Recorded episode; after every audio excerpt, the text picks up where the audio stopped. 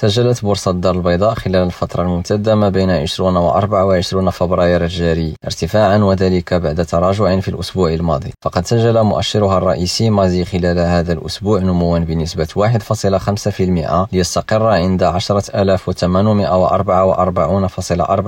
نقطة دوره تعزز مؤشر MSCI 20 الذي يعكس أداء 20 مقاولة مدرجة بالبورصة خلال الفترة ذاتها بنسبة 1.57%